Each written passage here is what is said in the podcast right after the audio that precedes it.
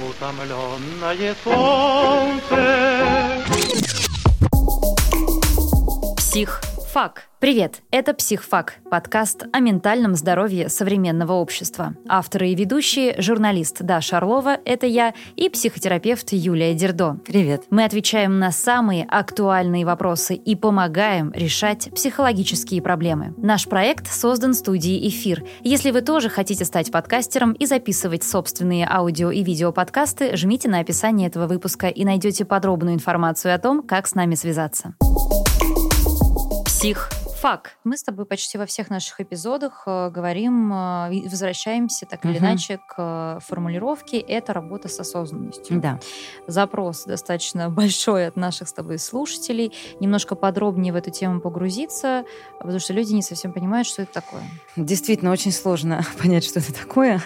Давайте будем разбираться на пальцах. Я сама буду пытаться сейчас как-то объяснить вам так, знаете, чтобы самой лучше понять, потому что ну, осознанность такое глобальное понятие. Я бы трактовала его как осознанность. Это некая точка понимания своих чувств, своих эмоций, своих мыслей, своих реакций и умения нести за это ответственность. При этом понятно, что здесь нет никакой финальной точки, типа вот я достиг осознанности. А, говорят, что вот есть то самое состояние просветления, а, нирваны в медитации, где человек достигает такой осознанности, что он понимает не только свои чувства, реакции, мысли, действия и поступки, он понимает даже собственное мироустройство, мироустройство мира, да, как Будда сидел в осознанности и разложил все вплоть до устройства атомного ядра, там на, описал э, нейтроны, протоны, электроны и, и все остальное. А мы с вами поговорим о такой бытовой осознанности. Бытовая осознанность э, очень важна да, в работе в психологии, потому что там, где есть понимание, там появляется возможность управлять собой и своими действиями. Простой пример, может, вы его уже слышали, я его часто привожу. А, Был такой некий эксперимент, а, когда человека загипнотизировали. Его загипнотизировали, сказали, что каждый раз, когда ты увидишь на дороге черную кошку, ты возьмешь и хлопнешь в ладоши. И вот, значит, он идет, видит черную кошку и хлопает в ладоши, и хлопает. И он даже это за собой не замечает. Как, собственно, мы очень часто иногда не замечаем, как мы огрызаемся, как мы ворчим на детей, как мы поджимаем губы. В любых ситуациях, да, например, как женщина, которая говорит, у меня проблемы с мужчинами, они все какие-то не такие, просто не замечает, как оценивающий или настороженно она на них смотрит, тем самым их отпугивая. У нас куча есть привычек, которые мы за собой не замечаем. Как, собственно, тот человек, которого загипнотизировали, и он идет по улице, видит черную кошку и хлопает в ладоши. Тот момент, когда ему говорят, он говорит, слушай, а знаешь ли, ты что сейчас в ладоши хлопнул? Он говорит, да не знаю, мне захотелось. Просто, я не знаю, руки зачесались. Ну, захотелось, скучно стало. Ему говорят, а ты знаешь, что это не просто захотелось, тебя загипнотизировали. Каждый раз, когда ты эту кошку видишь, ты будешь хлопать в ладоши. Он такой, да ладно. А ему говорят, ну да. В следующий раз, когда он идет по улице, то есть само по себе это знание, да, это понимание ему ничего не дало. Ну вот уже появилась осознанность. Он теперь идет по улице, он видит кошку, у него поджимаются руки, и он такой хлопает. Ого, ничего себе, что я сделал. Вот оно как работает. Так я этим не управляю. Важно понимать, что желание хлопнуть в ладоши тут никуда не девается. И на следующую, собственно, кошку он опять возьмет руки, поднесет, разведет. И как только он начинает осознавать свои действия, замечать, что происходит, у него появляется выбор. Выбор. Хлопнуть ему сейчас или перестать. И, кстати, он может продолжить этот выбор и сказать, а, хлопну, прикольно же. И продолжать хлопать. А может сказать, нет, сейчас не хлопну, потому что ночь, дети спят, а там вот я коляску перед собой толкаю, могу разбудить. Как только человек начинает осознавать и замечать свои привычки, у него появляется возможность некая это изменить. И эта осознанность, она вот, ну, хорошо, пример с черной кошкой, вот он такой, да, зачем она нужна? Возьмем какой-нибудь бытовой пример. Женщина, которая очень хочет любви. Она очень хочет, чтобы ее муж или дети о ней позаботились. И сказали ей, дорогая, ты так устала. Ляг, полежи на диване, мы приготовим тебе сегодня ужин. Вот она очень хочет. И у нее есть а, такой выученный, неосознаваемый способ, да, как будто бы ее в детстве загипнотизировали и сказали ей, если ты будешь хорошо о них заботиться, если ты будешь им готовить и варить ужины, им же это будет приятно, и тогда они поймут, что раз им так приятно, это приятно нужно сделать тебе, и сделают это обязательно.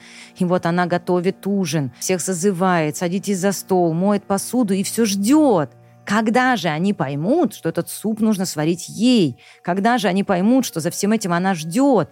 Что они скажут ей, дорогая, как приятно нам, что ты нас встречаешь и кормишь, а давай мы тебе сделаем так приятно. Но как только она понимает, что о, каким длинным путем я иду, у нее появляется возможность нового пути прийти домой и сказать, ребят, вы знаете, пожалуйста, устройте мне сегодня вечер, не знаю, удовольствие. Сварите мне, пожалуйста, сегодня суп. И когда я приду, встретьте меня с работы и обнимите. И скажите мне, как вы меня любите. Мне это очень надо.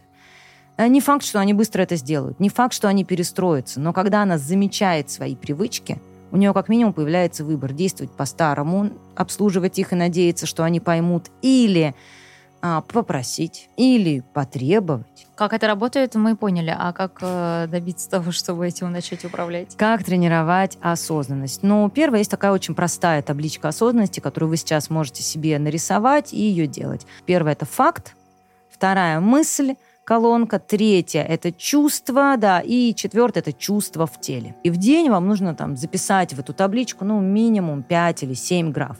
Что такое факт? Это событие, которое произошло мысли. Это мысли по этому поводу, э, чувства и, например, находить чувства в теле. Что я имею в виду? Как мы чаще всего неосознанно мыслим. Неосознанно это обычно у нас склеено. Я сижу дома и жду мужа к 8 часам вечера на ужин, потому что обычно он в 8 заканчивает а, работу. Я ему звоню и говорю, дорогой, ну что там, когда ты приедешь, я тебя уже жду. А он говорит, слушай, я задерживаюсь и приеду не раньше 11. Я кладу трубку и думаю, он меня не любит, он никогда про меня не думает. Что же я такая никчемная, даже муж меня бросает, и вообще он не приезжает специально, чтобы меня унизить, чтобы показать мне свое место, работа ему интереснее. Вот это неосознанный процесс. Если мы будем расписывать в колонке факт, муж приедет на три часа позже, вот это единственный факт. Дальше он меня не любит. Я плохая, есть что-то более важное. Это мысли. И их нужно записать в эту колоночку. Дальше становится понятно, какие чувства я испытываю. Злость на мужа, стыд, что я такая никчемная, жалость, например, к себе. Дальше можно поискать еще, а где у меня эти чувства в теле, как я сейчас сжимаюсь или расслабляюсь. Как только мы начинаем это отслеживать, у нас появляется выбор. Просто учиться разделять факт от интерпретации. А, это, опять же, классика такая психологии. Ну, давай возьмем такой другой пример. Есть ребенок, которого родители вот любили, да, они любили его, там как-то ценили, уважали. к дню рождения этого ребенка готовились. И, в общем, день рождения всегда было такое очень радостное событие. Например, у нас был такой мальчик. А при этом была вот девочка, про которую часто забывали, говорили, ой, точно день рождения, ну ладно, что-нибудь тебе пойдем купим, обещали, не выполняли. И в свой день рождения она чувствовала, что я никчемная и незначимая. Вот у нас были такие мальчик и девочка в пятилетнем возрасте, а теперь это взрослые 35-летние люди, да, мужчина и женщина.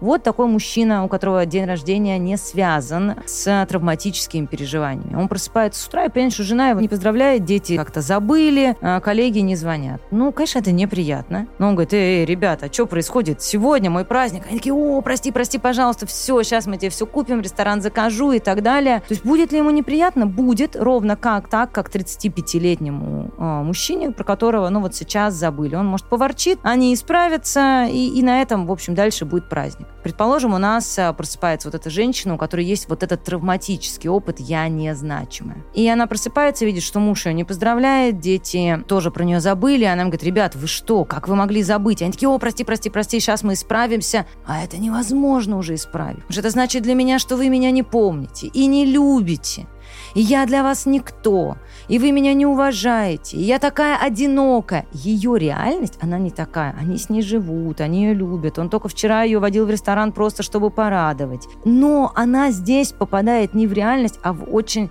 далекую прошлую травму, где неподаренный подарок на день рождения означает катастрофу жизни. Ну вот эти вещи уже такие прорабатываются, конечно же, с э, психологом, но и самой иногда можно это заметить, вот этот момент острого страдания, спросить, так, стоп, а что я сейчас так обижаюсь, что я сейчас так завелась, а сколько мне вообще сейчас лет, вот насколько я себя сейчас ощущаю.